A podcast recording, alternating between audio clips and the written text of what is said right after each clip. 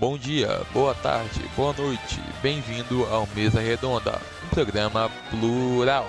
Muito boa tarde para você que está aqui na Rádio Plural. Esse é o Mesa Redonda. Hoje é dia 27 de abril de 2021, são 17 horas e 17 minutos. Eu sou Pedro Henrique de Souza, agora virou para 18, 17 horas e 18 minutos. Eu sou Pedro Henrique de Souza, estou na companhia virtualmente da Mafeviana, do Johan Penny e do João Benedito. Nesse dia, né, de 27 de abril, temos 29 milhões 554 mil 723 vacinados no país e a gente está começando mais um Mesa Redonda aqui na Rádio Plural. Começo contigo, Mafeviana. Tudo bem? Boa tarde. Tivemos uma rodada de encerramento de primeira fase no Campeonato Mineiro. Confesso para você que eu até anotei as partidas que estavam no mesmo horário. Estava esperando muitas revira reviravoltas, né? Tinham seis equipes brigando por três vagas. Acabou que o trivial aconteceu, né? Tombense, América e Cruzeiro confirmaram suas vagas e temos os semifinalistas do Mineiro. Tudo bem? Boa tarde. Boa tarde, Pedro. Boa tarde, menino. Todo mundo que está nos ouvindo. É, tá tudo bem comigo, sim. Espero que com vocês também esteja. E é isso mesmo que você disse. Tivemos aí a última rodada, rodada de número 11 do Campeonato Mineiro. E Atlético, América, Cruzeiro e também se classificaram para as semifinais. O Atlético pega a Tombense e o Cruzeiro pega o América.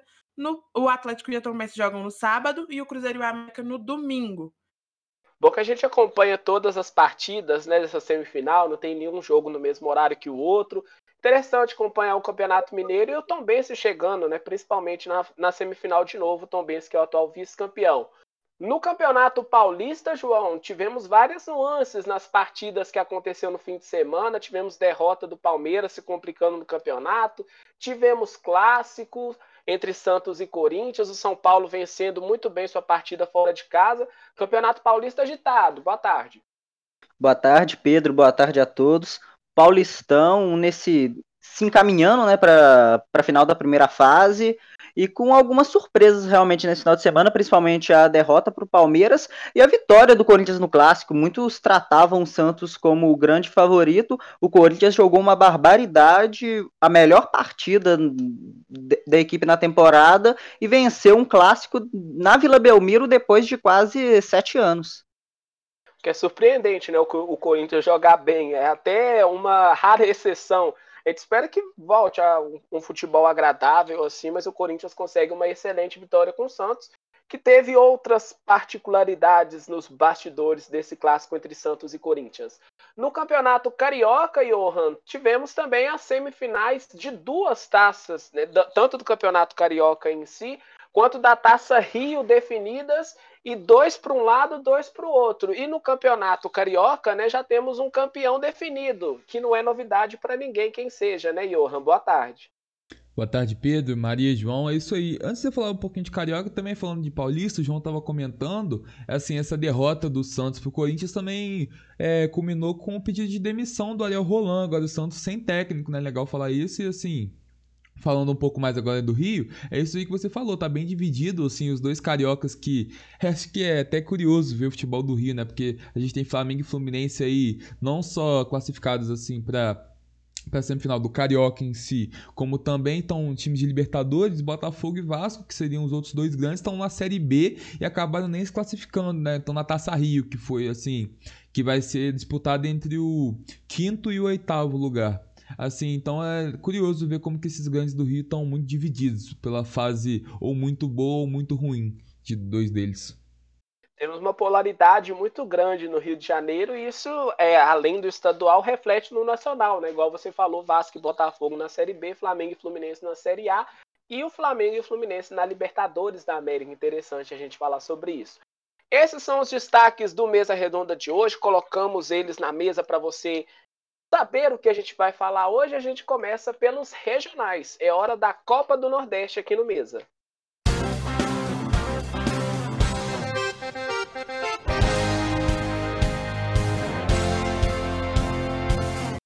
Parte mais interessante que a gente gosta, tanto no estadual quanto no regional, é essa decisiva, né, João? Que você tem que entregar tudo durante o dia, porque não tem partida de volta e vale uma vaga na final da competição. Ceará e Vitória se enfrentaram no Castelão. É, o mata-mata começou e acabou dando o que a gente já esperava, né? O Ceará recebeu vitória em casa, no Castelão, fez uma melhor campanha, então teve o direito de mandar seu jogo em casa.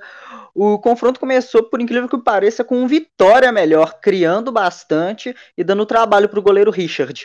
Mas como o que já virou habitual desse time do Guto Ferreira, o Ceará foi muito eficiente. Na primeira chegada, abriu o placar com o Vina de cabeça. O Vina que tinha, ainda não tinha marcado na temporada, até fazer gol na Sul-Americana na quinta-feira passada, e já decidiu essa essa semifinal também. O Ceará continuou melhor depois que fez o gol. O, ficou um chumbo trocado, na, eh, na verdade, né? Com o Vitória chegando algumas vezes, mas pecando nas finalizações. E o Vozão ainda fez o segundo com o Messias, zagueiro, o zagueiro que veio do América de cabeça também. No segundo tempo, o Ceará apenas administrou o resultado, mas nos minutos finais perdeu o Gabriel Dias numa expulsão que gerou um pouco de polêmica. O Ceará é o atual campeão da Copa do Nordeste e vai pegar o mesmo adversário, que você vai falar daqui a pouco sobre ele, na final da Copa do Nordeste, que dessa vez serão dois jogos, mas também com o Ceará decidindo o jogo em casa porque teve melhor campanha. E as duas partidas serão em sábados, né? Em 1 de maio, jogo em Pituaçu, 4 horas da tarde, e uma semana depois no Castelão, 4 horas. João, vou te fazer uma pergunta mais prática, assim, mais o seu. Na sua intuição, assim, uma preferência sua.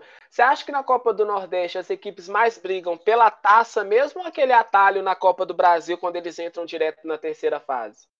Olha, a Copa do Nordeste tem uma relevância muito grande, né, para os nordestinos. Então, acho que acredito que briguem pela taça, mas também essa vaga mais à frente na Copa do Brasil é muito bem-vinda. Mas também eu acredito que é muito mais para observar o elenco no nível competitivo mais alto do que o próprio estadual. Tanto que o, a eliminação, por exemplo, do Fortaleza custou a vaga do técnico Anderson Moreira. O, o Ceará vem muito animado para mais uma temporada, graças a essa grande campanha, e o torcedor do Bahia também. É um cara que está animado, porque o time está jogando mais do que jogou na temporada passada e contra adversários que têm um nível alto de competitividade. Eu acho que esse é o principal fator da Copa do Nordeste. É aquela velha história, né? Tanto no regional quanto no estadual, quando ganha não vale nada, mas quando perde a cabeça do técnico vai pro, por água abaixo, né? Então tem essa relevância a Copa do Nordeste, tem grandes equipes, grandes forças, tanto do futebol nordestino quanto no Brasil inteiro, né? Fortaleza e Bahia, duas equipes de Série A também se enfrentaram. É bom a gente ver como a Copa do Nordeste influencia positivamente na parte técnica, negativamente com essas coisas de técnicos, né? Então, no Castelão, o Fortaleza enfrentou o Bahia no mesmo dia, foi uma rodada dupla. Fizeram um jogo bem bacana na semifinal. As duas equipes buscaram um ataque, são ótimas, excelentes equipes, né? O Fortaleza começou atacando e com um chute quase no meio do campo arriscou para o gol e ela passou perto. O chute foi do Wellington Paulista. O Bahia começou a atacar com mais convicção na parte final da primeira etapa e ainda acertou uma bola no travessão com o Rossi aos 41 minutos. Rossi que vem sendo um protagonista ao lado do Rodriguinho né, no Bahia, importante o Rossi que já passou pelo Vasco. No segundo tempo, o Bahia começou melhor, atacando com o Tassiano, ex-grêmio, duas vezes e levando certo perigo ao goleiro Felipe Alves. Fortaleza pouco atacou e nenhuma das duas equipes abriram o marcador e a partida foi para as penalidades. Nos pênaltis converteram para o lado do Bahia o Gilberto, o Matheus Galdesani, o Rodriguinho e o Conte. O Juninho Capixaba errou. E no Fortaleza, Lucas Crispim e Ederson converteram nas cobranças erradas Bruno Melo e Robson. Detalhe que todos eles, esses que erraram, né, Bruno Melo do Fortaleza e o Robson também, e o Juninho Capixaba, foram com defesas dos goleiros. Então estava sendo uma ótima disputa os pênaltis. Bahia classificado para a final da Copa do Nordeste, um grande jogo, como eu disse, né, contra o Ceará. Então, em Pituá, sua primeira partida e no Castelão, a partida de volta para decidir o campeão da Copa do Nordeste. Pedro, Bem, diga, Mafê. Eu queria saber, na opinião de vocês, dos três, quem que vai se, se, se tornar o campeão aí da Copa do Nordeste, né? E queria também aproveitar para convidar os nossos ouvintes para irem para o nosso Instagram, arroba mesaredonda.plural, e votar na enquete que está lá nos stories. Quem que eles acham que vai ser o grande campeão aí da Copa do Nordeste? Então, é, Mafê perguntou, João, fala primeiro, quem você acha que vai ser campeão dessa Copa do Nordeste? Tanto Ceará ou Bahia? Ah, eu acho que, de novo, vai dar Ceará, é o time mais pronto. É, o Bahia tá jogando muita bola, é verdade, mas o Ceará é mais completo. O Bahia falha muito defensivamente e a gente tá vendo como é que esse ataque do, do Ceará com o Mendonça, com o Saulo Mineiro, que o Johan tanto gosta, e principalmente com o Vina, como que esse ataque é forte. Acho que o Bahia não vai conseguir segurar e vai perder de novo pro, pro, pro Ceará. Então, Johan, essa disputa, Ceará ou Bahia, foi a pergunta que a Mafeviana colocou. Quem você acha que vai ganhar essa Copa do Nordeste? Pedro, o Ceará me chama bastante atenção. Se eu tivesse que é, dar um favorito, eu iria com ele, assim, até pelo bom campeonato brasileiro. É claro que, dadas as limitações, ele fez na última temporada. Eu também acho que o Ceará consegue a vitória. Tem um futebol interessante, um técnico há muito tempo no cargo. Bahia, ele teve dificuldades de chegar nessa final, né? Vale lembrar que os dois estiveram no mesmo grupo, né? O Ceará ficou com 16 pontos e o Bahia 13. Eu acho que dá Ceará. E você, Mafi, você fez a pergunta. Olha, eu vou com vocês também. É, eu gosto muito do time do Bahia, pude acompanhar ele o ano passado, como quem estava aqui percebeu. É, mas realmente o elenco do Ceará é, destoa um pouco do que a gente é, vê ali dos times do Nordeste, né? A equipe está muito bem, e é por isso que eu acho que eles conseguem aí conquistar a Copa do Nordeste. O futebol de grandes protagonistas, né? O Vina consegue colocar esse Ceará em destaque. Tem o Felipe Vizeu, que é um ótimo atacante, uma ótima opção ali para o Guto Ferreira. Então, eu acho que o Ceará é favorito para essa partida. 17 horas e 29. Todos acham, né? 17 horas e 29 minutos. Eu sou Pedro Henrique de Souza. Você está na companhia também da Mafê Viana, do João Benedito e do Johan Pena. Já falamos da Copa do Nordeste com seus dois finalistas definidos, né? Ceará vencendo Vitória e o Bahia vencendo Fortaleza nos pênaltis. As duas partidas ocorreram no Castelão e essa final promete nesses dois próximos sábados do da Copa do Nordeste. Mafê Viana, você tem um recado para nos dar, é isso? É isso mesmo, Pedro. É, como eu já disse, é convidar as pessoas para irem ao nosso Instagram, que é o Mesa Redonda Plural, e também avisar que esse é o nosso último programa ao vivo aqui na Rádio Plural.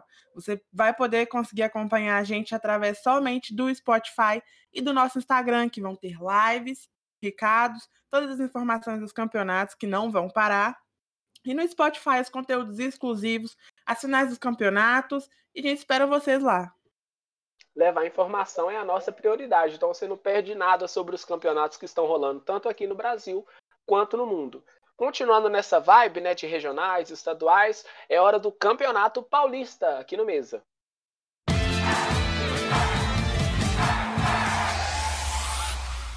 Era um confronto interessante, né, João, de se olhar antes da partida começar. O Bragantino, uma equipe de Série A, com toda a sua estrutura, que a gente já falou várias vezes, e a Ferroviária, que é uma excelente equipe do, do estado de São Paulo, leva muito aperto aos grandes né, do, do estado. Era uma partida boa para se acompanhar antes, né, no nome, mas talvez durante o jogo não impressionaram tanto no campeonato. Isso mesmo, Pedro. Era um jogo que na teoria seria muito legal de se assistir, mas em campo foi talvez o jogo mais sensal da rodada. É, como você falou, as duas equipes fazem boas campanhas. O Bragantino, inclusive, é a melhor equipe do interior em, em pontuação e no, e no geral também a tem a segunda melhor campanha, empatado em pontos com o Corinthians, mas leva vantagem nos critérios de desempate. A melhor é o São Paulo, que está jogando uma barbaridade também. Mas as duas equipes no, na Bia Bichedi, o estádio do Bragantino, decepcionaram um empate xoxo, sem gols. O lance de mais emoção foi um pênalti que a Ferroviária teve a seu favor ainda no primeiro tempo, mas que foi desperdiçado. O Rogério bateu e o Júlio César fez a defesa esse placar impede que o Bragantino já se garante, é, impediu que o Bragantino já se garantisse nas quartas de final e impediu que a locomotiva de Araraquara, como a ferroviária conhecida, se distanciasse da Ponte Preta na vice-liderança do grupo. Por sorte da ferroviária, a Ponte perdeu ontem para a Inter de Limeira, então se manteve na segunda colocação e ainda está entre as classificadas. Um grupo onde o São Paulo destoou, né, o grupo da Ferroviária, são Paulo tem 25 pontos, Ferroviária 11, Ponte Preta 10 e o São Bento 5, né? Correndo um pouco por fora. São Bento joga com o Novo Horizontino hoje. E o grupo do Novo Horizontino tem o Bragantino, né? Bragantino 21, Novo Horizontino 17, é o grupo do Palmeiras com 12 pontos e Ituano 7. É mais aquela adequação, né? Tá faltando um jogo só para terminar para a equipe do, do Bragantino, dois na verdade, duas partidas, e para a Ferroviária aquele, aquela destoada né, do campeonato que está diferente em rodadas. Faltam quatro jogos para a Ferroviária terminar. A situação do Bragantino é mais tranquila do que da Ferroviária, que está em segundo no seu grupo.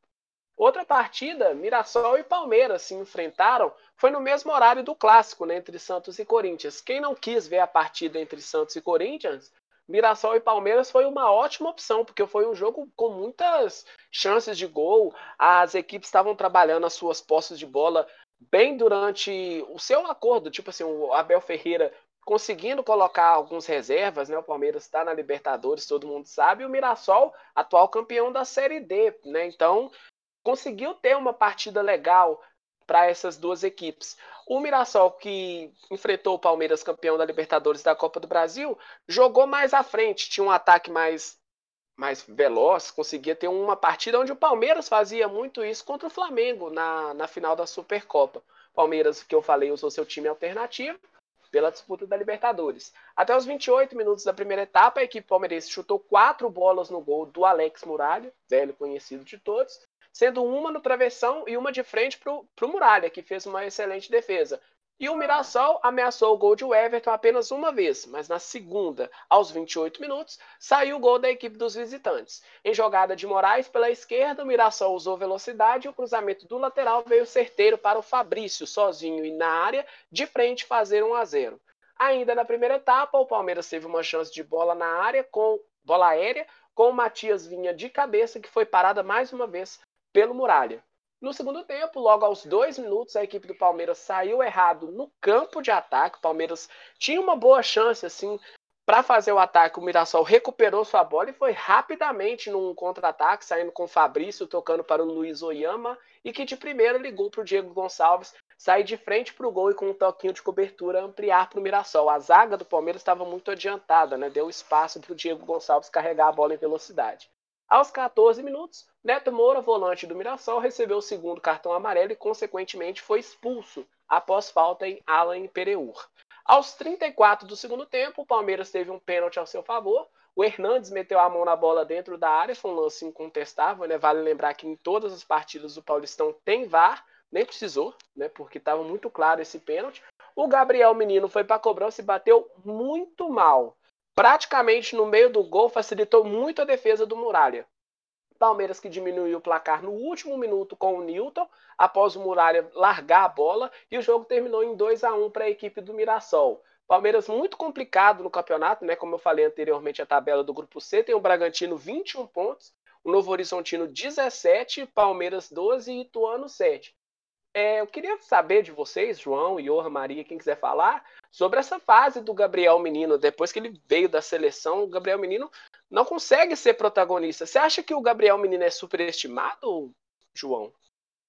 Eu. A Mafê talvez não vai gostar muito disso, mas eu não acho que o Gabriel Menino nem tinha que ter ido para a seleção. E depois que ele foi, realmente, ele fez alguns bons jogos, fez o gol do título da, da Copa do Brasil, mas nenhuma atuação de encher os olhos. Eu acho que esse pênalti nas costas né, talvez não, não valha tanto a crítica pelo peso do jogo. Não era era um Palmeiras com time reserva, mas ele tá precisando como a Maria gosta de falar, virar a chavinha, porque ele tá ficando para trás em comparação a outros garotos do Palmeiras, principalmente com o Danilo, que é titular na maioria das vezes e tem jogado muito mais do que o próprio menino, que eu acho que numa próxima convocação do Tite, até com Daniel Alves voltando a atuar na lateral direita, não deve ser convocado novamente. E aí, Mafê, você que cobre o Palmeiras, olha, tinha o Alan Pereur, o Everton, o Vinha, são é, jogadores que frequentemente estão na equipe titular do Palmeiras e conseguiram certo destaque durante o jogo. O Gabriel Menino passou bem apagadinho. O que, que você tem a defender o Gabriel Menino? Olha, Pedro, é, eu estava bem esperando você chegar esse momento, né, de, dessa nossa, desse nosso debate aqui, porque eu sabia que você ia fazer essa pergunta e dessa vez eu simplesmente não tenho que contestar. realmente o Gabriel Menino não está numa boa fase. É, a gente está vendo que, que realmente, igual o João falou, a chavinha não está sendo virada, está ficando para trás no campeonato no, com relação aos outros atletas. Ele era um jogador que antes estava é, em todos os jogos, atuando em diferentes posições. O Abel Ferreira chegou no Palmeiras e disse que gostava do, do, do jogo, da forma que ele, que ele jogava, que ia dar chance, mas ele praticamente não fez por merecer até então. É, eu acho que esse jogo ficou muito, muito evidente essa má fase que ele está tendo, é, principalmente por causa do pênalti. Nas redes sociais, é, ele postou uma, uma foto com uma mensagem bíblica, é, torcedores do Palmeiras em cima o tempo inteiro, falando você não tem que falar isso, você tem que jogar bola, tem que cobrar pênalti direito, e assim, é uma cobrança compreensível da parte dos, dos torcedores, né? E ele realmente não está numa boa fase. Eu acredito que não volte a atuar na seleção tão cedo, igual o João falou. É, precisa realmente recuperar o futebol, porque eu acredito que, com relação à oportunidade, não vai faltar para ele.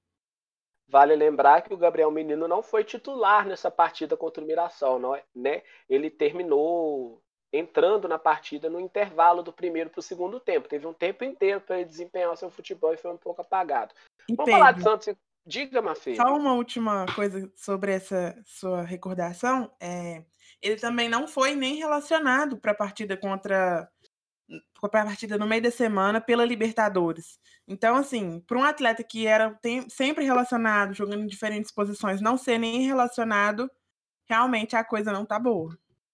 Acaba desmotivando o jogador, né, Johan? É isso aí, e é justamente sobre isso que eu queria falar, assim.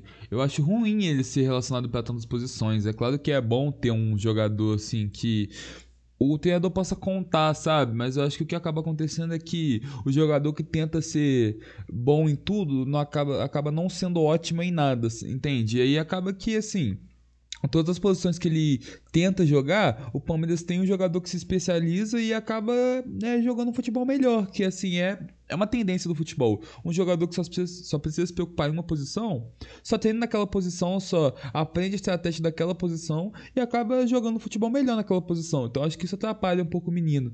É, ele, assim, tenta jogar bem em tudo, no caso nem bem tem jogado, mas assim, quando estava mostrando seu bom futebol, eu já pensava isso, que era um bom jogador em muitas posições, mas não era um excelente jogador em nenhuma. Agora, nenhum bom jogador está sendo, e com isso a cobrança vem, né? É, também por falar em revelações, né? Outro Gabriel não é a mesma posição, com certeza. Gabriel Jesus, ele despontou muito rápido no Palmeiras, né? Então o torcedor quer ver um, um jo uma jovem promessa virar realidade. O Gabriel Menino tem um futuro enorme pela frente, né? Então vai para o Abel Ferreira gerir esse elenco e colocar as peças exatas no momento certo. Eu perguntei para a Mafia alguns programas atrás, né, que motivação que o Palmeiras teria para esse Paulistão, né, depois de ganhar uma Libertadores, de ganhar uma Copa do Brasil, acaba o Palmeiras se dificulta muito no, no campeonato, está em terceiro lugar com 12 pontos, e é tentar, né, chegar às quartas de final, pelo menos, do Palmeiras, porque, como eu disse no início, né, o estadual, quando ele ganha, não vale nada, quando perde, vale muito. Se o Palmeiras não passar para a próxima fase, pode acontecer uma catástrofe, por exemplo, uma crise na equipe da Barra Funda. Outra equipe que está dificultando essa passagem para a próxima fase é o Santos, né, João? Enfrentou o Corinthians esse fim de semana, no mesmo horário que Palmeiras e Mirassol foi um clássico onde revelou muitas coisas dos bastidores do Santos. Mas como seu caso é o Corinthians, a gente fala a ótima parte que o Corinthians está no grupo A com 21 pontos, uma diferença considerável para os outros, outros adversários aí do seu grupo. Isso mesmo, Pedro. Mas antes de falar do jogo, eu quero fazer uma pergunta para vocês. O que, que vocês estavam fazendo em agosto de 2014? O que vocês faziam da vida acadêmica, amorosa, social? Vocês se lembram? Eu ainda chorava o 7x1. E vocês dois? É, eu faço aniversário no começo de agosto, então eu imagino que eu tava naquelas festividades, porque a gente brinca aqui em casa que enquanto tem bolo, ainda é aniversário. E como a gente geralmente compra um bolo bem grande, assim, as três primeiras semanas de agosto ainda são aniversário. Então eu tava nessa vibe festiva, apesar do 7 1 Você, você devia ter uns 12 anos, né, Johan? É, por aí. Eu então. Tava... Deixa eu falar, João. É, eu tava. Comemorando a boa fase do Atlético na Copa do Brasil, com certeza. Então, faz tempo, né? Porque já vão vão sete anos aí, o Johan deve estar com 19 anos agora, o Brasil está numa fase melhor do que aquela, não toma mais sete de ninguém, glória a Deus. E foi justamente é, em agosto, a última de 2014, a última vez que o Corinthians tinha vencido o Santos na Vila Belmiro. Venceu por 1 a 0 um jogo que era a reestreia do Robinho pelo Santos. E desde então foram sete confrontos por lá e nenhuma com vitória do Corinthians. Foram sete vitórias santistas. O Corinthians ia até Santos e não voltava muito contente com o resultado. É, Ele tomou Corinthians 5x1, João. Tomou, tomou 5x1 no Campeonato Paulista. Tomou 5x1 na... no Paulista, um início com o Mano Menezes muito fraco, mas um time que se encontrou durante a temporada acabou indo para Libertadores. É, nesse domingo, né, o Corinthians entrou em campo, parecia, parecia que os garotos que compunham a maior parte do, da escalação estavam decididos a quebrar esse tabu. É, o Corinthians entrou em campo muito muito concentrado, focado na partida, e o Santos, famoso por revelar grandes jogadores, sofreu com as crias do terrão, que é como as categorias de base do Corinthians são é chamada, e o primeiro dos garotos a começar a decidir o jogo foi o Raul Gustavo, zagueiro, que aos 38 minutos pegou uma sobra e finalizou muito bem para o fundo da rede do Vladimir. E a situação do Santos, que já não era boa, já que o Corinthians dominava o, placa, o, o placar, dominava a partida, o Santos não conseguia criar nenhuma nenhuma chance. Ficou ainda pior porque o Wellington Tim, zagueiro, foi punido com o segundo cartão amarelo. Ele fez várias faltas ao longo da partida, caçou realmente o ataque corintiano e acabou sendo expulso ainda no primeiro tempo. E nessa cobrança de falta, saiu o segundo gol do Corinthians com o Lucas Piton, lateral esquerdo, também formado na base do Corinthians, que desde o ano passado vinha se destacando, é reserva do Fábio Santos, mas que é uma boa promessa para o futuro do Corinthians. Na segunda etapa, o Corinthians controlou apenas a partida não conseguiu criar grandes chances para fazer um placar mais elástico, mas também não sofreu com o Santos. O Santos não levou perigo ao gol do Cássio em nenhum momento. É, com o placar o e com os resultados da, da, de ontem, o Corinthians já está garantido na próxima fase do Campeonato Paulista. Agora pode rodar mais o elenco, né? Focar na Copa Sul-Americana, já que o, o time começou mal, começou com um empate fora de casa. E para encerrar essa fala longa sobre o Corinthians, a gente sabe que essa situação do Corinthians é nebulosa, né? A realidade financeira e dentro de campo também do Corinthians é nebulosa, mas se há um fio de esperança, são esses garotos. É, o João Vitor, lateral direito, tem jogado muito bem, lateral direito barra zagueiro, o, os próprios, o próprio Gabriel Pereira, o Adson, garotos Rodrigo Varanda, garotos da linha de frente, e o Raul Gustavo, zagueiro, que é um zagueiro moderno, um cara que constrói jogo mesmo jogando na linha defensiva, são a esperança para o Corinthians jogar um futebol melhor e também ter um, um pouco de dinheiro no futuro, porque a situação atual a gente sabe que é complicada, mas quem sabe esses garotos fazem o Corinthians ficar um pouco melhor que o Santos, por exemplo, que apesar de estar na Libertadores ter sido finalista na temporada passada, vive um verdadeiro inferno astral. Vale lembrar também, né? O Corinthians acabou de sair de um clássico vitorioso contra o Santos. Ele tem o São Paulo domingo, né? Então é uma partida difícil para a equipe do Corinthians. Vai enfrentar uma equipe que também está muito igualitária em, questão de ponto, né? Quase. O Corinthians tem 21, o São Paulo tem 25. As duas campanhas são excelentes, colocando-se nas quartas de final tem um alívio né, do torcedor de ver que o time está conseguindo os resultados, então colocar Corinthians e São Paulo em um clássico equiparado é importante. Vencer uma partida contra o Santos fora de casa Pedro. também é muito bom, né, João? É, apesar de campanhas parecidas na pontuação, a diferença de desempenho do Corinthians e do São Paulo é gritante. Até porque, para esse clássico com São Paulo, o Corinthians deve mandar a campo seu time titular. E o time titular não jogou bem até hoje. As grandes atuações do Corinthians na temporada foram com os reservas. Então, o torcedor ainda fica preocupado com esse clássico, até porque o São Paulo vinha avassalador, né? Não sabe o que é perder a quase 10 jogos e são sete vitórias consecutivas. Então, é de se preocupar porque o torcedor não gosta de perder clássico de jeito nenhum.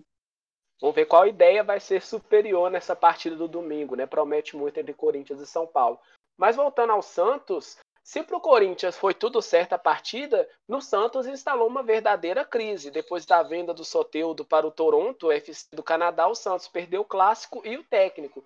O Ariel Roland pediu demissão, alegando falta de evolução e a pressão da torcida Santista, que foi até a casa do treinador, soltou vários rojões, né? Impressionante como é que a torcida do Santos pegou pesado com um técnico novo, né? Poucas partidas. Na porta da Vila Belmiro também houveram protestos, mas a diretoria não pensava em demitir o treinador, né? O Ariel deixa a equipe com quatro vitórias, três empates e cinco derrotas, e com a equipe em terceiro no grupo D. Essa evolução, né, que ele falou para deixar o cargo, né, que foi um dos motivos para ele deixar o cargo. É impressionante como o futebol é imediatista, o futebol brasileiro, né? Quatro vitórias, três empates e cinco derrotas. Não dá para falar um percurso que o Ariel Roland ia, ia comandar, né? O Santos está na Libertadores, atual vice-campeão, equipe que revela muitos jogadores, que tem esses achados que a gente gosta tanto de ver o Santos quando ele surpreende, né? Com o Sampaoli, como o Santos foi vice-campeão, com o Santos vice-campeão da Libertadores também com o Cuca. Então é difícil a gente falar sobre um treinador que tem potencial, né, que é consagrado como Ariel Roland e deixar o, o Brasil por questões tão particulares né, da torcida, pegar muito no pé a ponto dele ter que deixar a equipe com menos de 15 partidas no campeonato. É, outro treinador que chegou com status de revolução né, na equipe do São Paulo foi o Crespo. E a revolução está acontecendo, né, João? O São Paulo, como você disse, vem de uma ótima fase, é uma equipe que está postulante a título no Campeonato Paulista, está sobrando, para falar a verdade, no campeonato e venceu mais uma contra o Ituano, fora de casa. Isso mesmo, Pedro. O Crespo deixou o São Paulo impecável. É difícil apontar algum erro dele. É só acertos até aqui. O principal deles talvez seja levar o Daniel Alves de volta à lateral direita, que é a posição dele. E nela ele tem jogado muito. Não jogou nessa partida porque o São Paulo poupou seus titulares para Libertadores.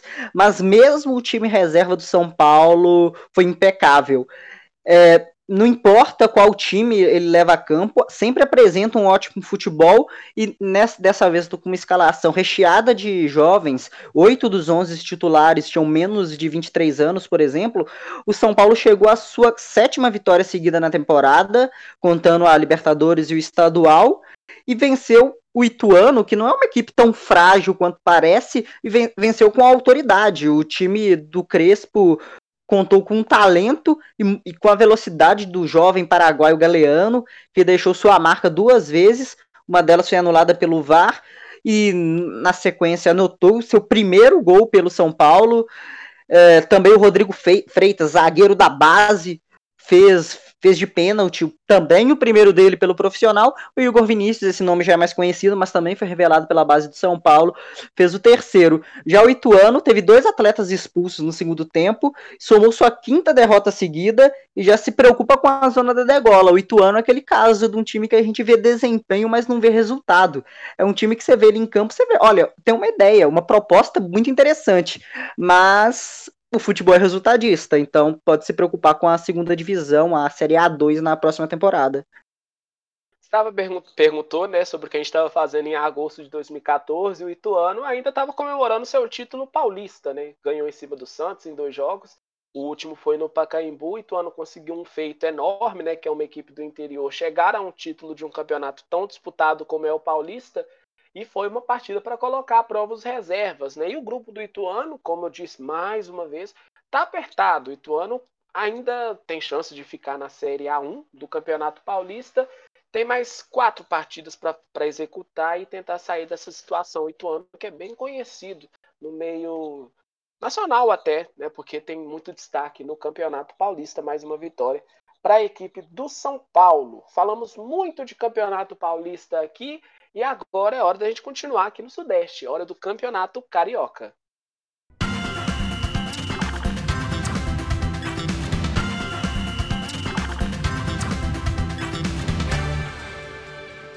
Rodada da saideira no Campeonato Carioca, que tem uma fórmula quase semelhante à do Mineiro, né, Johan? E as quatro equipes grandes do Rio de Janeiro saíram vitoriosas.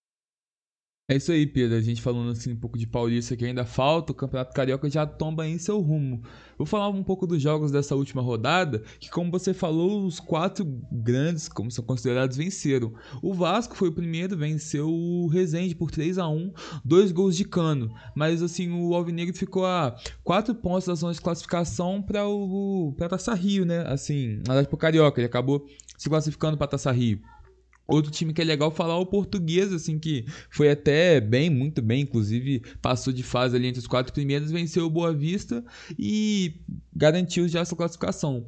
Agora, falando do campeão, o Flamengo venceu Volta Redonda, um jogo que prometia, porque os dois times tinham chance de vencer nessa última rodada. Assim, o jogo foi bem pegado, eu gostei de assistir. É, acabou que deu a lógica. O Flamengo venceu por 2 a 1 e assim, gols de Michael e Vitinho, para surpresa de muitos, eles que têm sido é, vou dizer assim que os nomes do carioca no sentido que abriram mão de sua folga para mostrar trabalho, mostrar serviço e assim fizeram jogos ruins, outros jogos bons, mas os gols têm vindo. E aí eu acho legal ver assim o Michel marcar porque às vezes ele não joga tão bem, mas mostra que não é por falta de esforço, sabe?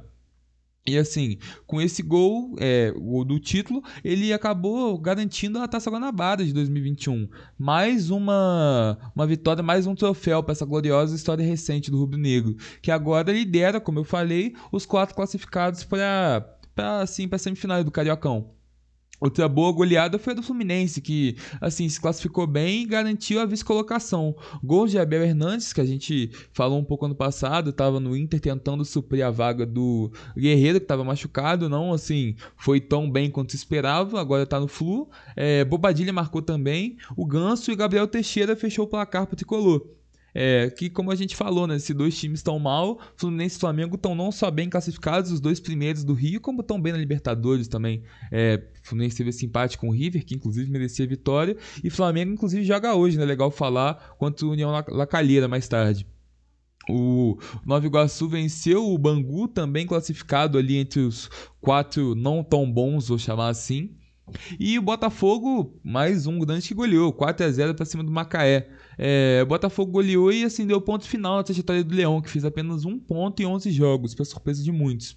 Agora, os confrontos ficaram assim: pelo Carioca, o Flamengo e Volta Redonda, o primeiro contra o quarto, Fluminense e Portuguesa, o segundo contra o terceiro. Legal falar que Flamengo e Fluminense têm a vantagem do empate. Já na Taça Rio, que engloba os quatro que não foram tão bem, né, assim, do quinto ao oitavo, Vasco e Madureira, Botafogo e Nova Iguaçu. E assim, é curioso ver né, como essa divisão do Campeonato Carioca se resume também nisso, porque Flamengo e Fluminense, como eu já falei, primeiro e segundo colocados, é, estão na Série A, Libertadores. Vasco e Botafogo já estão numa situação completamente diferente. Acabaram ali não indo tão bem, falando um pouco de classificação. O Vasco ficou em quinto, o Botafogo em sétimo. É, então a Série B estão precisando se reestruturar. Isso mostra que os times não estão conseguindo ir bem nem no Campeonato Carioca, né? Legal também para os times que não são tão bem cotados, como foi o caso de Volta Redonda e Portuguesa, que fizeram sua parte e garantiram essa classificação. Macaé rebaixado, né? Com um ponto, Macaé que é tradicional. Eu, eu tenho um jogo aqui, né? Muita gente conhece que é o Brasfoot. Já selecionei o Macaé para treinar umas vezes, a gente é o técnico do jogo, é bacana, é de graça também, tá, pessoal? É impressionante como não conseguiu nenhuma vitória no campeonato. Essa parte, né, de Vasco e Botafogo de não conseguirem chegar à semifinal principal do campeonato, né, já que agora estão na Taça Rio, nessa nova fórmula do campeonato, que é um pouco confusa, você tem que olhar duas, três vezes, né? E o Flamengo, mais uma vez, conseguindo ser superior aos seus adversários, né? Com um ponto a mais que o Fluminense, mas com boas surpresas, né, Johan? O artilheiro do Flamengo no campeonato é o Rodrigo Muniz com cinco gols, o Vitinho vem em seguida com quatro e o Pedro com três.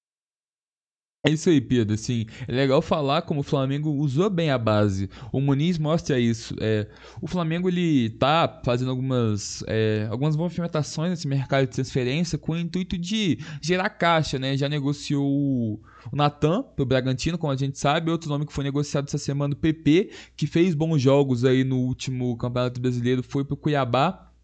É, assim, tem um lado positivo de de, claro, você gerar caixa, como eu falei, mas tem um lado negativo, porque são jogadores promissores que podiam, assim, dar um retorno maior caso tivessem mais tempo no Flamengo. Mas, assim, o Muniz passa por isso, é um jogador da base que teve destaque, o Flamengo se mostra um pouco receoso em negociar ele, até porque ele é um dos que pode dar mais retorno no futuro, se ficar. E, assim, Flamengo muito bem servido de atacante, né? Pedro, Gabigol, Bruno Henrique, Muniz, é uma posição meio que sobra. E numa temporada tão corrida e com tantos jogos, né, assim, Flamengo Flamengo de brasileiro, Libertadores, Copa do Brasil, é, é bom ter peças sobressalentes.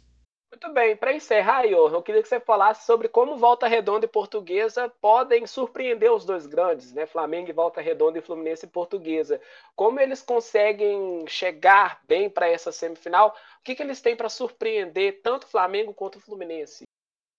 Pedro, vai ser difícil porque são dois jogos, sabe? Dois jogos eu acho que acaba dando mais margem ao bom futebol. Se fossem apenas 90 minutos, o Volta Redonda podia fazer o jogo da vida. O Volta Redonda que inclusive é um time historicamente montado para jogar no contra-ataque. Então, assim, podia achar um contra-ataque ali 1 a 0, fecha a casinha e ganha o jogo. Mas se nesse primeiro jogo aqui em Volta Redonda voltar a resolver fazer isso, vai ter que segurar o resultado por mais 90 minutos. A gente sabe muito bem quanto o Flamengo isso é muito difícil. O Flamengo propõe o jogo. O Fluminense é um, um, time um pouco mais defensivo, mas ainda assim, é, quando tem a bola é perigoso. Então acho que ser, ser dois jogos acaba atrapalhando um pouco essa tentativa de segurar.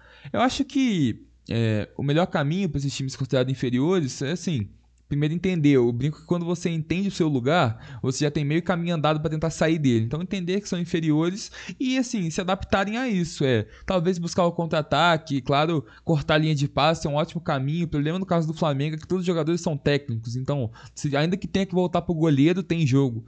É, vai ser difícil, mas eu não descarto uma zebra aí não, porque a gente sabe que o futebol sempre pode nos dar hora da graça uma zebrinha, né? Isso serve também para o campeonato, para a Taça Rio, né? tanto para a equipe do Madureira quanto para o Nova Iguaçu, né? já que são do, duas taças diferentes acontecendo, a Taça Guanabara definida, agora semifinal de Campeonato Carioca e semifinal, semifinal perdão, da Taça Rio. Então, essas nuances que a gente vai ter nessas quatro partidas do Campeonato Carioca. Vamos continuar aqui no Sudeste, terminar esse trio, né? Começamos com São Paulo, o meio fica com o Carioca e o fim fica com o Campeonato Mineiro. Atlético Mineiro e Atletique se enfrentaram na última rodada também, né, Mafê? Interessante a gente falar mais uma vez agora que o campeonato terminou sua primeira fase, né? Relembrar que Atletique e Pouso Alegre voltaram para a primeira divisão na série no módulo 1 do campeonato e as duas equipes vão para o troféu em confidência. Atlético usou o seu time de reserva contra o Atletique por causa da Libertadores também, né? Foi uma partida que a gente pôde observar alguns nomes que podem pintar no time titular do Galo. O que, que você tem a nos contar sobre essa partida? Bom, Pedro, primeiro, eh, vou aproveitar que você já entrou nesse assunto do Atlético e do Pouso Alegre, que fizeram campanhas incríveis aí nesse, nesse módulo 1 esse ano e conseguiram manter aí eh, no módulo 1. Eh, inclusive, os dois né, estão classificados para o Troféu em Confidência, que é um troféu que acontece, é uma disputa que acontece entre, os, entre o quinto a oitavo colocado do Campeonato Mineiro. É uma oportunidade aí dos times ainda receberem uma graninha e se saírem muito bem. Quanto ao Atlético... lá no passado. Isso. Quanto ao Atlético e Atlético Mineiro, o Atlético venceu por 1 a 0 e a partida aconteceu da seguinte forma: aos 16 minutos, o Atlético abriu o placar com um gol de Mariano após cobrança de falta. Aos 30, o jovem Marrone acertou um chute em cima do goleiro Lee, que defendeu muito bem. No rebote, o Hulk aproveitou e é, aproveitou para chutar, é, mas o, mais uma vez o goleiro Lee pegou. No segundo tempo, aos 11 minutos, ele, o Hulk, que havia desperdiçado no primeiro tempo, desperdiçou mais uma chance de ampliar chutando para fora. Aos 26 minutos, um lance começado com o Mococa, que é um jogador que se destacou muito na partida e no campeonato pelo lado do Atlético, conseguiu fazer a primeira chegada de perigo do time de São João del Rei mas foi parado pelo goleiro Rafael. No lance seguinte, o Marrone chutou mais uma vez em cima do goleiro Lee e desperdiçou outra oportunidade. Aos 36, o time do interior ainda empatou a partida, mas o gol foi anulado por uma posição de impedimento do Mococa. estrela aí do lado do Atlético. Sobre o pós-partida, o goleiro Rafael saiu lesionado do campo, fazendo né, com que é, o goleiro da base tenha aí a chance de ser o segundo goleiro do time, porque, como o Pedro muito bem disse, o Atlético entrou com um time reserva. Além goleiro disso. Matheus Mendes, desculpa te interromper, Mafê, que o goleiro que entrou no lugar do Rafael é o Matheus Mendes. Isso, da, da base. É, além disso, né, a gente, como o Pedro disse, viu outros atletas que estavam no banco atuando é, relativamente bem. O Mariano foi muito bem, Zarate foi bem, Marrone teve chance, mas não conseguiu aproveitar. E o Hulk. Vamos lá para essa, essa questão do Hulk. O Hulk é um jogador caro, tem nome de peso, chega ao Atlético e não apresentou nada muito eficiente até então. É, e o nome dele, mais uma vez, está relacionado somente à polêmica após o jogo, igual aconteceu no clássico, mais uma vez. É, o Hulk deu a entrevista, né, igual os atletas costumam dar para a Globo, e ele deu um, fez um, um, pouco de desabafo que eu vou trazer aqui para vocês. Né, queria poder estar tá falando outras coisas aqui, mas de verdade eu preciso de, de jogos, preciso de, de, ritmo, preciso de confiança para poder apresentar meu melhor futebol. E desde que o professor chegou aqui, acho que eu não tive uma sequência de três, quatro jogos seguidos. É muito difícil. Você está três meses sem jogar e não tem uma sequência. É muito difícil, a cobrança é grande. Tem que ter cobrança, mas para isso a gente precisa de tempo para poder apresentar nosso futebol e aceitar as cobranças também. Bom, e essa entrevista do, do Hulk, né, foi entendida aí como uma provocação ao técnico Cuca que não, que de acordo com ele não coloca ele para jogar. Mas eu trouxe alguns números para vocês terem noção. Desde que o Cuca chegou, o Hulk teve a oportunidade de atuar em uma, duas, três, quatro, cinco, seis partidas, sendo que em uma ele atuou por completo contra o Coimbra, fazendo 96 minutos de jogo, Caldense 76, América 32, Pouso Alegre 47 minutos de jogo, Cruzeiro 37 e Laguaira 49. De todo esse tempo que ele passa em campo, ele, atacante de nome, de peso, que ganha muito, fez um gol. Então, assim, tá recebendo oportunidade, tá, mas não tá aproveitando. Mais uma vez eu vou repetir, o nome do, do Hulk está sendo é, mais falado no extra-campo do que dentro de campo. Tá faltando alguma coisa. E depois dessa entrevista polêmica, o Cuca também deu a sua opinião, e aí ficou como se estivesse rolando uma treta por dentro do Atlético, uma, uma rixa entre os dois, mas aí o Atlético é, mandou o, o zagueiro, Igor Rabelo, se pronunciar também, falou que, que o ambiente não está como estava parecendo, que o ambiente estava é, unido, que estava tudo muito bem, mas a gente não sabe realmente o que está acontecendo lá dentro, né? Tá aí essa, essa troca de farpas publicamente, e a gente espera que isso acabe, porque para um elenco igual o Atlético ficar nessa picuinha toda é complicado e não está apresentando um bom resultado. Então, a gente precisa ver uma melhora aí. Não, é, falar sobre isso, eu acho que o problema faltou um pouco de sensibilidade do Hulk, né? O Cuca que mal chegou ao Atlético e está sendo pressionado por tanto a parte tática como o Atlético vem desempenhando em campo, tanto na parte da torcida, né, que não queria a contratação, parte da torcida não queria essa contratação do Hulk. Acho que para o Atlético, esse elenco numeroso e, e, com peças importantes que disputam a titularidade, é até normal o Cuca testar jogadores, né? Tanto o Hulk, Savarino, por exemplo, que também é a ponta direita, que faz né, com o Hulk uma posição imediata. O Atlético estava com a equipe reserva e para o Atlético, eu acho que o principal é a deficiência do ataque, né? Do, do Atlético com os atacantes. O Eduardo Sacha, é, faltar isso, né? O Tardelli, que não está tendo tanta oportunidade assim no Campeonato Mineiro. E vale lembrar que o Hulk, no, na Copa do Mundo de 2014, né, João? Ele conseguia ser uma área de escape, mas com dois centroavantes que eram altos e que conseguiam ter um poder de finalização muito bom que é o Jô, o Jô né, que o, e o Fred, que os dois que já passaram pelo Atlético. Você acha o que dessa situação do Hulk, João? Ô Pedro, você falou disso da Copa, mas isso a gente tem que levar em consideração que isso foi sete anos atrás e o Hulk não tem mais essa valência física que ele tinha naquela época.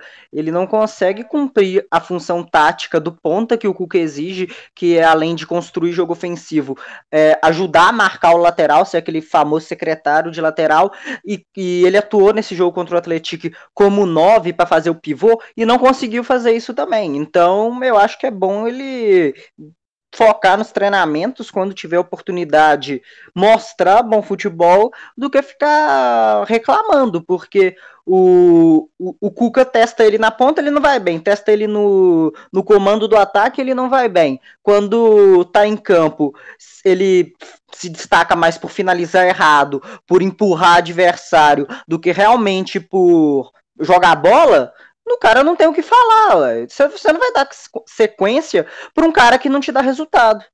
É, falta um pouco de sensibilidade também. O Hulk não tá nessa fase toda, né, Mafê? Então, agora, como é que o clima do Atlético fica, porque já tá no olho do furacão com essa estreia da Libertadores com um empate que muita gente não gostou. É isso mesmo, Pedro. É perfeito sua pontuação, João. E agora vou passar para as outras partidas, porque tem que continuar, né? É, o América venceu o RT por 5 a 0 no domingo. A partida começou agitada em Patos de Minas. Logo no primeiro minuto, o América fez sua primeira chegada de perigo. Aos 14, o Coelho marcou o primeiro, o primeiro gol com o Bruno Nazário de falta. Três minutos depois, mais um susto no, no goleiro Renan Ferreira, do time da casa. A URT, aos 42, acertou uma cabeçada na trave. Nos acréscimos na etapa final, o Ricardo Silva aumentou é, o placar para o time da capital, fazendo o segundo. No segundo tempo, é, ficou mais evidente ainda que o time do Lisca doido comandava aí a partida. Aos oito minutos, o Diego marcou o terceiro do time alviverde. Aos 22, o Rodolfo, que é a estrela do time na temporada de 2021, marcou o quarto do Coelho. E minutos depois, o Lucas Gabriel terminou a goleada, fazendo com que a partida ficasse 5 a 0 é, para o segundo classificado aí do Campeonato Mineiro. No extra-campo, o Lisca, né, é, admitiu ter, ter tido um incômodo, né, com as, com as chances claras criadas em rodadas anteriores no estadual e elogiou seus seus valorizou, perdão, valorizou e elogiou é, os seus jogadores aí nessa semana cheia de trabalho que teve. É, ele disse que realmente foi muito positivo resultados e, resultado e tomou, tomaram conta do jogo. América que teve 17 gols marcados no campeonato, 9 sofridos, terminou com um saldo de gols com mais 8, né, teve 66,7% de aproveitamento e como você disse sobre o Rodolfo, né, o vice-artilheiro do campeonato ao lado do Daniel Amorim com 5 gols. E vamos para a última grande partida relevante do fim de semana, Cruzeiro e Patrocinense. O Cruzeiro venceu o Patrocinense por 4 a 0. No primeiro tempo, o primeiro chute do Cruzeiro ao gol foi aos dois minutos com William Potker, que abriu o placar. Aos nove minutos, o patrocinense mostrou que estava em campo e colocou o goleiro Fábio para trabalhar com Michael Lucas. No lance seguinte, o Matheus Barbosa deixou o goleiro no chão, mas a bola foi desviada pelo zagueiro que impediu o Clube Celeste de ampliar a vantagem. Aos 32 minutos e aos 37, o clube da capital ainda desperdiçou duas oportunidades em cobranças de falta. No segundo tempo, o Cruzeiro marcou mais um com o Matheus Barbosa após muita pressão. Dois minutos depois, William Potker marcou é, o terceiro para ampliar a vantagem. Na sequência da etapa complementar, é, perdão, o próximo lance de expressão só foi acontecer né, aos 45 minutos e foi um golaço do Jadson, que é para encerrar aí a goleada de 4 a 2 que o torcedor celeste já não via há mais de dois anos mais uma vez, vou trazer aqui o extra-campo. William Potker, que está emprestado ao Cruzeiro pelo Internacional, né? Foi emprestado aí numa troca com o Maurício. Foi o nome da partida, saiu do banco de reservas e jogou muito nesse jogo. Estava sendo cobrado pelos, pelos, pelos torcedores, pelo, por, por tudo que ele carrega o nome, por ter vindo do Internacional, e foi muito bem, mostrou que veio e teve reconhecimento também nas redes sociais dos torcedores. É, o técnico Felipe Conceição elogiou o grupo, né? É, diz que dessa vez o elenco está aí com um misto de experiência e juventude, e os garotos revelados pelo Cruzeiro têm sido muito importantes na temporada, é, e principalmente sobre a goleada do Patrocinense, que foi um ótimo exemplo disso. O time celeste terminou a partida com cinco atletas revelados no clube: o Everton, Giovanni, Matheus Pereira, Adriano e Stênio. Interessante, né, falar do William Potker, que dos quatro gols que o Cruzeiro fez na partida, né, ele fez dois e teve, e teve uma assistência. E era, ele era titular na partida contra o Patrocinense porque o Rafael Sob estava suspenso. Né? Então, o William Potker tem três gols e o, o Rafael Sobis tem apenas um no campeonato, Marfim. Perfeito, Pedro. E continuando com o Cruzeiro, vamos falar do caso Guzmán. Para quem não sabe, é, esse é um atleta que o Cruzeiro chegou a anunciar, mas não, não veio. Ficou aí é, esse, essa confusão. E nessa semana, né, o Cruzeiro apresentou uma carta para o Guzmán para que ele se apresentasse em 15 dias ao Clube Mineiro e que essa carta só se tornou pública após uma revelação do clube em que o atleta atua atual, está atualmente. É, o Ramiro Ruiz que é o presidente aí do Envigado, é o time que ele está agora, já havia informado em entrevista que o Guzmán apenas aceitou uma proposta salarial. Segundo ele, o meia de 23 anos não assinou um pré-contrato nem contrato com a Raposa. O dirigente colombiano diz que o embrólio passa por uma discussão jurídica e a, decisão, e a decisão final desse caso ficará por conta da FIFA. É o casanelca do Cruzeiro. Exatamente, foi que muito foi dito nas redes sociais. Mas aí você vê que a situação do Cruzeiro tá complicada, porque a diferença de tamanho de jogador de Anelka para Guzmán é absurda, né? Passar por uma situação dessas com um jogador que até agora é desconhecido é meio complicado.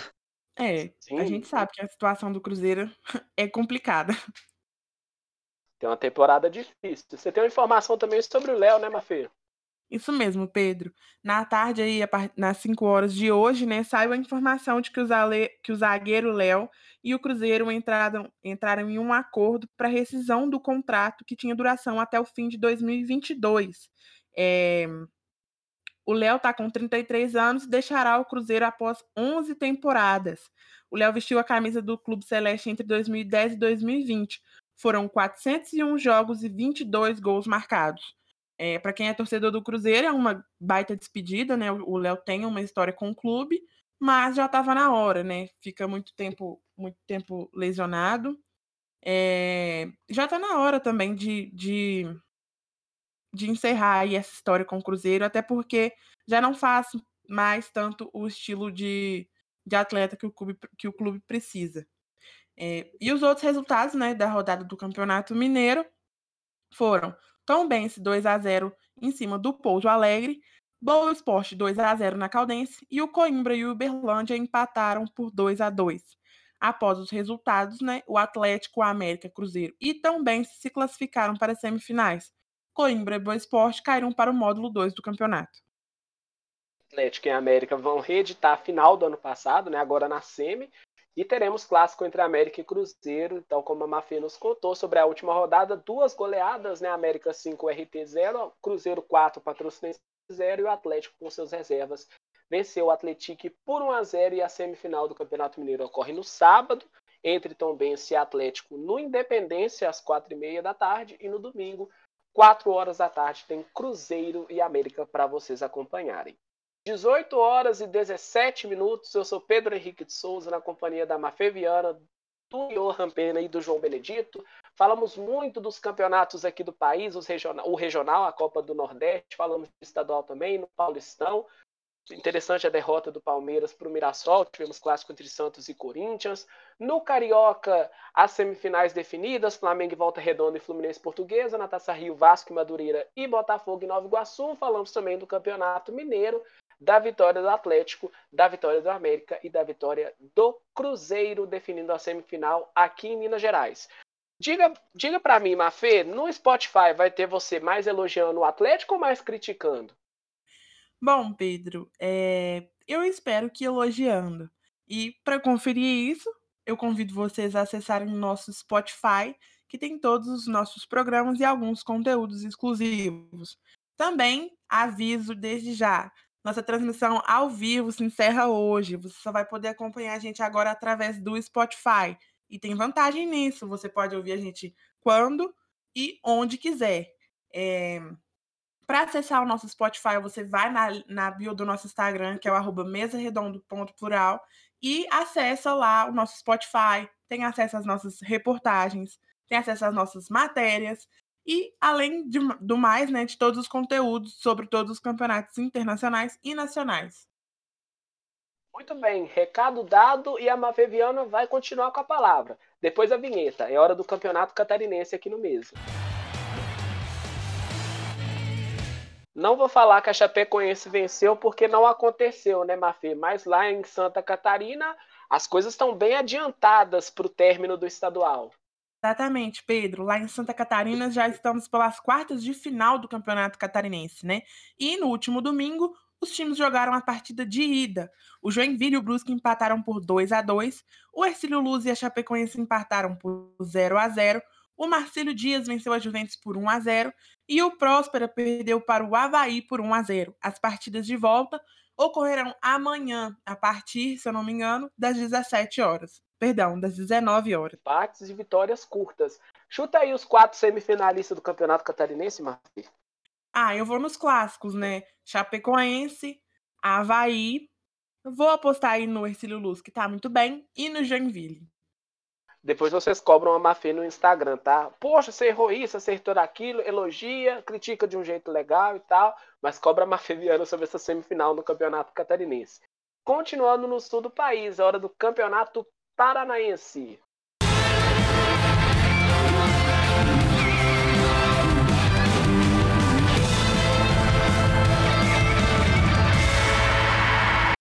Atlético recuperou daquela goleada que ele sofreu em alguns jogos atrás, né, Johan? Conseguiu uma vitória e para o Campeonato Paranaense fica atrativo ter equipes como Coritiba e Atlético brigando por título.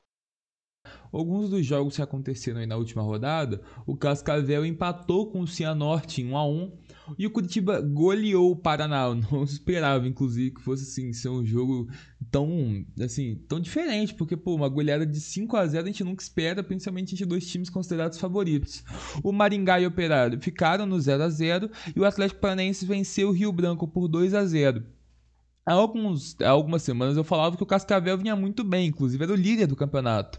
Mas acontece que ele foi punido com a perda de 6 pontos pela escalação irregular de atleta amador na primeira rodada. Com isso, o líder agora é o Curitiba com 13 pontos, seguido pelo Cianorte com 12, o Operário vem em terceiro com 11, o Azuris quarto, 9, o Cascavel agora punido, fica em quinto com 8 pontos, o Atlético Paranaense, que a gente esperava ver ele com um pouco mais de destaque, está só em sexto com 6 pontos, assim como o Rio Branco Branco e Londrina, que fecham ali o G8, que passa de fase, também com seis pontos.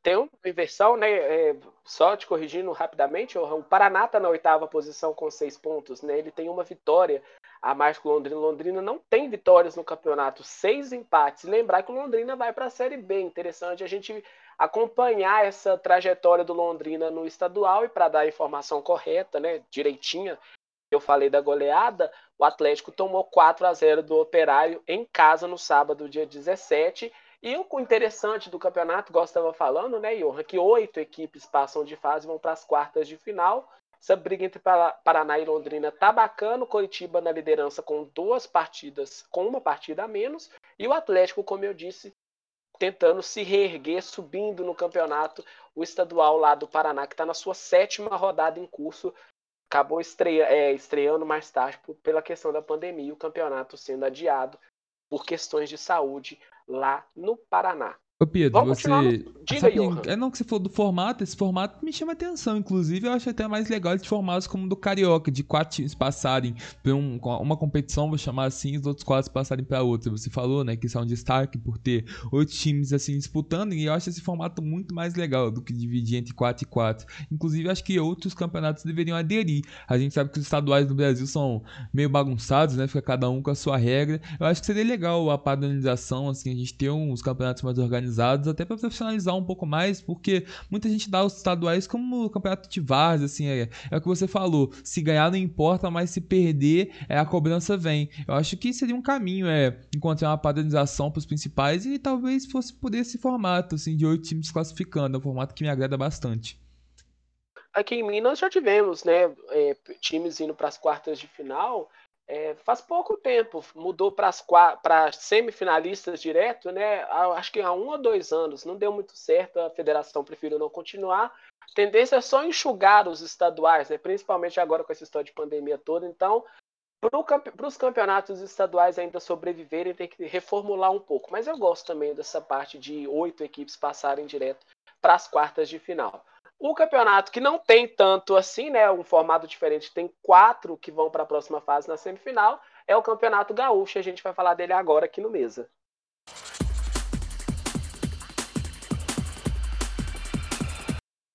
Semifinalistas definidos e o Grêmio terminou com a liderança. Venceu o Ipiranga fora de casa. O Thiago Nunes estreou com vitória no comando da equipe do Grêmio e com um jogo cheio de gols. Na primeira vez que a equipe do Grêmio se insinuou no ataque, ocorreu uma penalidade. Matheus Henrique em disputa na área caiu e o árbitro resolveu marcar o pênalti. Para o comentarista Sandro Meirahit, que estava na central da apito do Premier, não ocorreu nenhum contato, né? então não deveria ser marcado pênalti. Diego Souza cobrou no meio do gol e abriu o placar. Aos 26, o goleiro Paulo Janesini foi caçar, dominar a bola dentro da área e se enrolou todo. Jean-Pierre roubou a bola e tocou para Léo Pereira marcar o segundo do jogo e dois minutos depois, o Grêmio já fazia o terceiro, com o cruzamento do Ferreirinha e o Wanderson dominando e mandando uma bomba para o gol, fazendo 3 a 0 para o Grêmio. No início do segundo tempo, o Ipiranga veio ligado. Em uma cobrança de falta, o Fidelis só rolou para o Zé Mário sozinho na meia-lua chutar e diminuir o placar.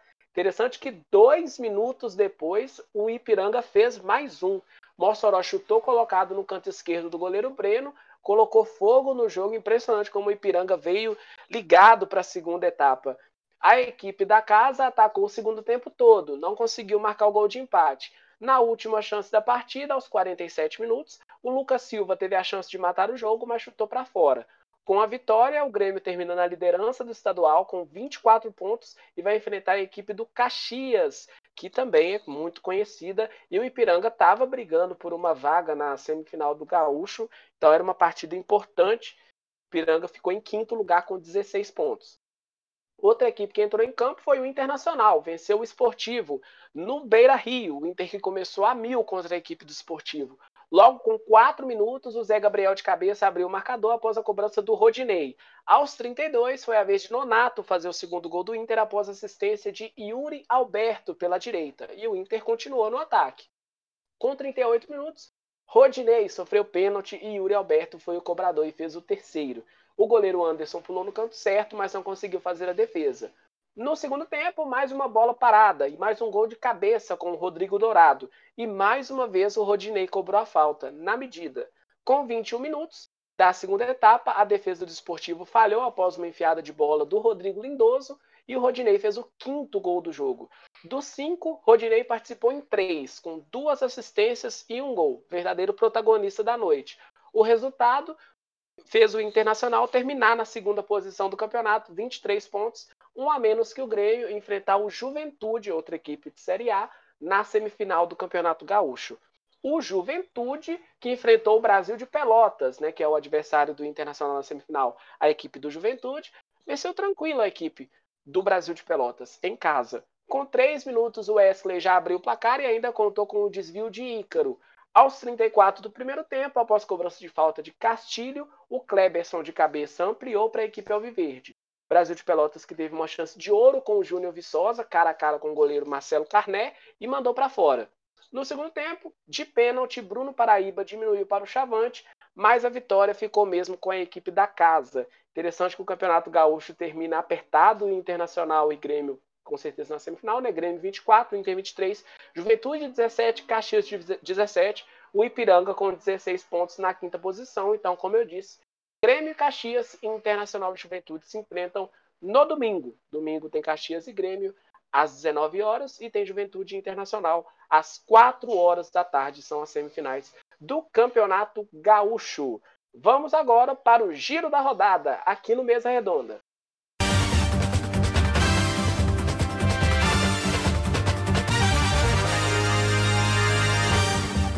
Mafê Viana, nos conte o que aconteceu em diversas partes do nosso país. Então vamos lá. Pelo Campeonato Goiano nas de finais, o Atlético Goianiense venceu o Goiás por 3 a 0 e o Vila Nova venceu o Anápolis também por 3 a 0. No Campeonato Mato Grossense também pelas quartas de final, o Cuiabá venceu o Dom, o Dom Bosco por 2 a 0. Em Pernambuco, o Náutico venceu o Vitória por 4 a 1. E também o Esporte venceu o Central por 2 a 0. Interessante que lá no campeonato goiano, né, já com clássico em quartas de final, Goiás 0, Atlético Goianiense 3, claro que sobrou para o torcedor do Goiás essa goleada, que muita gente acha que 3 a 0 é goleada, no campeonato goiano. Agora, Mafê, a sua despedida do nosso ao vivo.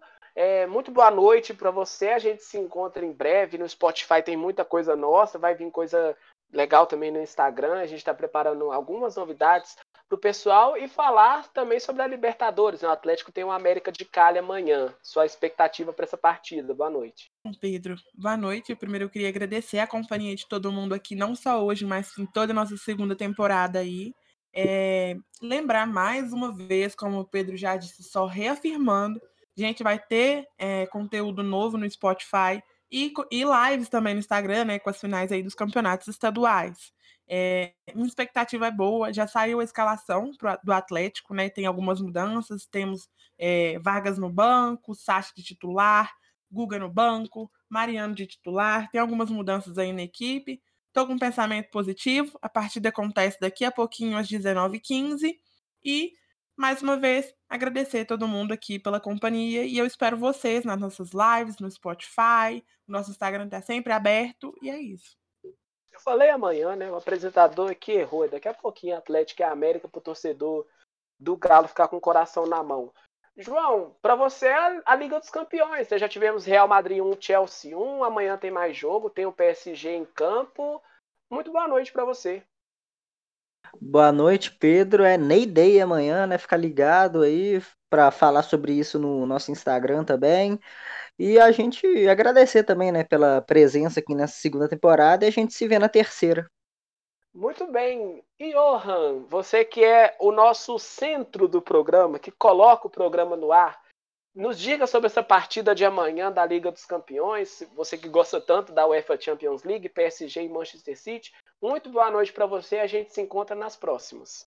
Valeu, gente. Boa noite. Sempre um prazer estar com vocês. Certeza que em breve teremos mais. É, assim, a partida da Champions promete. Eu tô, não vou mentir, na torcida pelo PSG, o famoso Ney Day, como a gente falou algumas vezes. Mas a minha expectativa mesmo tá pro jogo de daqui a pouco do Flamengo na Libertadores, né? Vencer e ampliar ainda mais a liderança do grupo. Valeu, galera. Uma, uma ansiedade de cada vez, né, Johan? Primeiro Flamengo contra o União Lacaleira e amanhã na Liga dos Campeões com o PSG e Manchester City.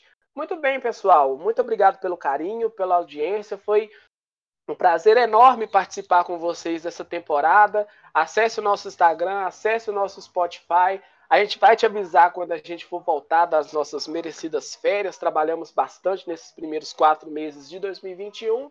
E agradecer. Muito obrigado você pelo seu carinho, pela sua audiência e até as próximas. Mesa Redonda, pluralidade em primeiro lugar.